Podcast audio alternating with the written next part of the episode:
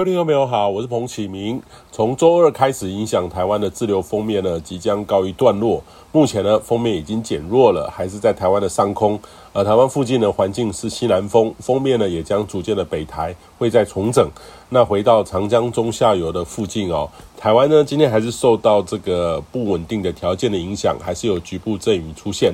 呃，清晨到凌晨到清晨呢，其实在南部也有些雨势。预计今天午后呢，还是有一些午后热对流发展，靠山区还是有较大雨势发生的可能哈，也可能延伸到平地。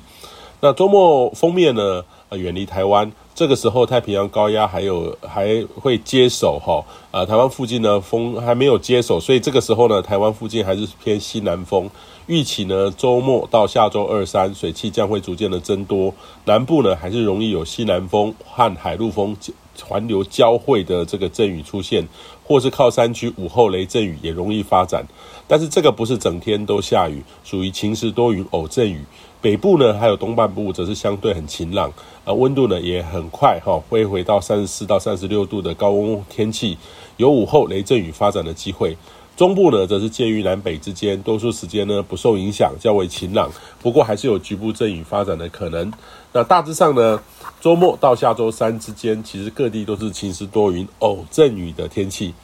那下周四五呢？啊，预期太平洋高压势力将会逐步的延伸，自流锋面也在长江中下游到浙江附近很稳固的盘踞哦。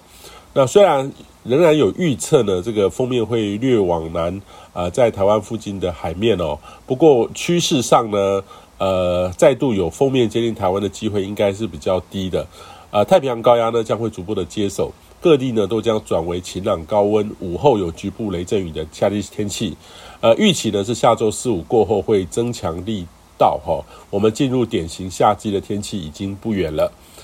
那进入夏季天气呢，也正式宣告台湾也将进入容易受台风影响的环境哦。那今年下半年呢，其实呃大气环流可能会逐步的趋向正常，尚未有显著影响台风发展的气候因子。台风的数量呢，可能会趋近于像正常，侵袭台湾的数量呢，应该就在平均值，所以也建议你呢，可以检查一下，您遇到台风的时候，其实是否居家都有这种避难包，可以适时的检查食物是否过期，电池等照明工具是否堪用。呃，目前呢，各大呃卖场呢，其实都有防灾避难包的专柜，发挥许多创意，所以也建议你呢。